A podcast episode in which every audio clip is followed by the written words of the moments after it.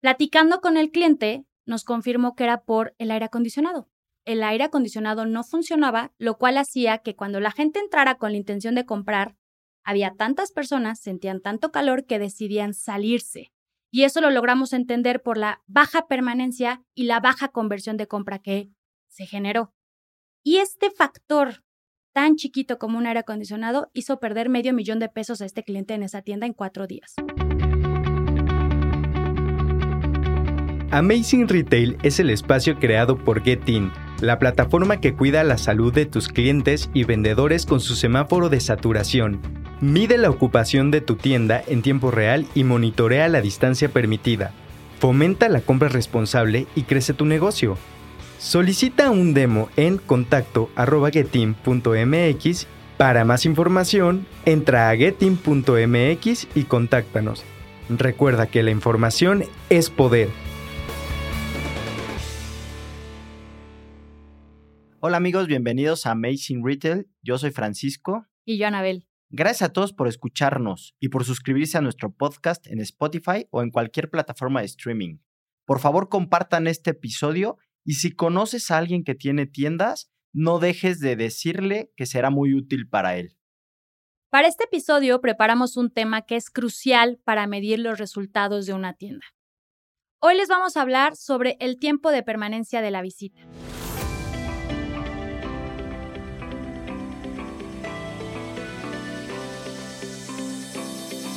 Para empezar, a mí me gustaría dividirlo en dos. Primero, definir el indicador y después decirles el por qué es importante medirlo.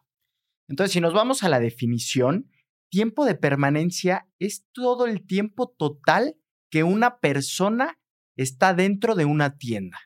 Ahora les vamos a explicar los tres motivos por los que es necesario saber cuál es el tiempo de permanencia en tu tienda. El indicador más importante para nosotros y bueno, uno de los más importantes en Getting es la permanencia de la visita. Y para nosotros dar este indicador, le ponemos un mínimo de tiempo. ¿Qué quiere decir? Para que nosotros te contemos como visita, mínimo tienes que estar más de dos minutos dentro de la tienda. Creemos que este es el tiempo suficiente para que una persona que visita tu tienda ya tiene una intención de compra real y también creemos que es el tiempo suficiente para que un vendedor se le acerque a este cliente a ofrecerle ayuda. Por otro lado, también hemos visto que gente que llegue a entrar en menos de dos minutos muchas veces va a preguntar dónde están los elevadores, dónde está el banco. Es gente que igual y no tenía una intención de ir a comprar algo, sino solamente aprovechó para preguntar. Y con este factor nos ayuda a entender bien cuál es la gente que sí deberías preocuparte por venderle. Sí, claro, te ayuda a limpiar la información de alguna manera, ¿no? Y si nos vamos con el segundo motivo o por qué creemos que es muy importante medir este indicador, es porque también te puede ayudar a saber cómo es la labor de venta de tu staff. O sea, qué tanta o qué tan buena labor de venta están haciendo. Al final de cuentas, no podemos generalizar. O sea, hay tiendas de diferentes tamaños, hay tiendas muy chiquitas, hay tiendas muy grandes, y solo por el simple hecho de que tu tienda sea muy grande, la gente ya permanece más, porque simplemente la tiene que recorrer, ¿no? Y cuando son muy chiquitas, pues la gente entra, la caja está cerca, todo está a la mano, etcétera, entonces el tiempo se reduce. Entonces, no hay un parámetro tampoco para decir un corto periodo de tiempo es malo y un alto periodo de tiempo es bueno. Simplemente lo que hay que analizar es, primero, yo como marca, qué experiencia quiero darle al consumidor final. Y segundo, sí, lo que sí creemos es que sí existe un rango de tiempo donde tu probabilidad de compra aumenta, ¿no? Aumentas tu probabilidad de vender un producto. Y un poquito para agregar a tu comentario, Frank, creo que, como bien lo dices, no hay una permanencia general que podamos decir que es un buen indicador, siempre y cuando lo cruces con tu conversión de compra, que es lo que estás comentando. O sea, probablemente en una tienda que esté en el aeropuerto, una visita pase poco tiempo, pero si cierras un buen porcentaje de venta, está bien. O puede ser que en una tienda esté mucho tiempo y logres una conversión de compra también alta no está ligado con poco o mucho tiempo, siempre y cuando si logres cerrar la venta. Sí, porque también hay una creencia, ¿no? Que mientras más tiempo hagamos que la gente permanezca en la tienda, es mejor. Y hay que tener cuidado porque no necesariamente, ¿no? Tú puedes tener mucho tiempo una persona porque eres muy lento en tu operación, porque cuando te vas a buscar un producto al almacén te tardas mucho tiempo y eso, eso desgasta pues, la relación que estás intentando construir con tu consumidor para poderle vender. También otro tema que hay que tener cuidado son las filas en las cajas, ¿no? Que pase la gente 15 minutos en la fila, pues no, no, o sea, no está bien, ¿no? Entonces, no necesariamente aumentar el tiempo es correcto. Entonces, hay que considerar eso. Y el tercer punto, que el cual también te sirve mucho el entender la permanencia de la visita, es para medir el impacto en el display de tus productos. Muchas veces con este indicador puedes medir si el acomodo de tu producto, si el producto que estás mostrando es el correcto.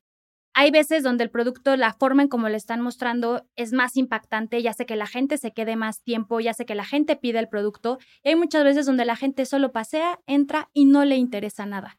Entonces, con este indicador puedes medir el impacto en el acomodo de toda tu tienda. Sí, hay que despertar cierto interés, ¿no? Para retener a la gente de cierta manera en tu tienda.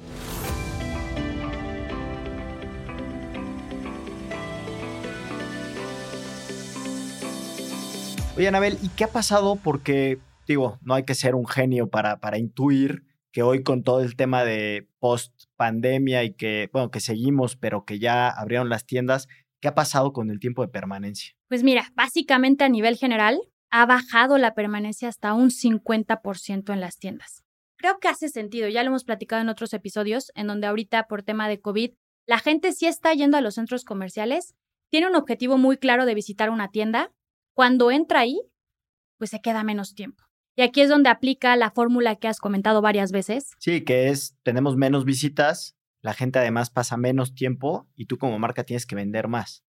Entonces creo que nos comprueba, ¿no? Que, que ya es, que sí está sucediendo y que no es nuevo, simplemente hay que entenderlo y hacer algo para remediarlo. Sí, Frank, porque agrégale, como nos comentaba Mauricio Villalón en el episodio pasado, los vendedores traen careta, cubrebocas, se junta también ese factor. O sea, menos gente, menos tiempo, el vendedor no puede explayarse de la misma forma para generar la experiencia que buscaba. Entonces, sí, hay que entender esta situación y en tratar de tener una estrategia para afrontarla de la mejor forma. Sí, sin duda creo que las medidas actuales están o la situación actual está complicando de alguna manera la venta y también juega en contra en que la gente tiene un cierto temor. Entonces, pues la gente hoy sí permanece menos tiempo, está pensando en comprar esto para irme. Entonces, también tenemos que subirle o sumarle todavía a ese proceso de venta el hacer que tu cliente se sienta más seguro dentro de tu tienda para que se le olvide el tema de quererse ir y poderle vender más, ¿no? Y ahorita también recordé no solamente el factor COVID y el factor que traigan un cubrebocas, recuerdo un cliente que en el buen fin del año pasado, una tienda que está en el norte de la ciudad, pues básicamente lo que pasó es que había muchas visitas, fue el de los días más altos de esta tienda en visitas, tenía el número correcto de vendedores, pero los datos lo que nos arrojaban era la gente se quedaba muy poco tiempo y no estaba cerrando una venta. Platicando con el cliente, nos confirmó que era por el aire acondicionado. El aire acondicionado no funcionaba, lo cual hacía que cuando la gente entrara con la intención de comprar, había tantas personas, sentían tanto calor que decidían salirse. Y eso lo logramos entender por la baja permanencia y la baja conversión de compra que se generó. Y este factor tan chiquito como un aire acondicionado hizo perder medio millón de pesos a este cliente en esa tienda en cuatro días. Entonces, sí es súper importante entender la permanencia de la visita porque te puede afectar de muchas formas. Sí, que ni te das cuenta. En realidad, si, si tú no mides este indicador, es casi imposible darte cuenta qué está pasando dentro de tu tienda. O sea, ¿por qué la gente entra y se va? ¿No? O sea, ¿qué estoy haciendo mal al final de cuentas? ¿O qué estoy haciendo bien? Que retengo a la gente, ¿no? Y sobre todo cuando también comparas tiendas contra tiendas, que por qué en una tienda la gente sí se queda y por qué en otra tienda no, pues cuáles son los factores que, diferentes, ¿no? Que, que están afectando este tiempo de permanencia.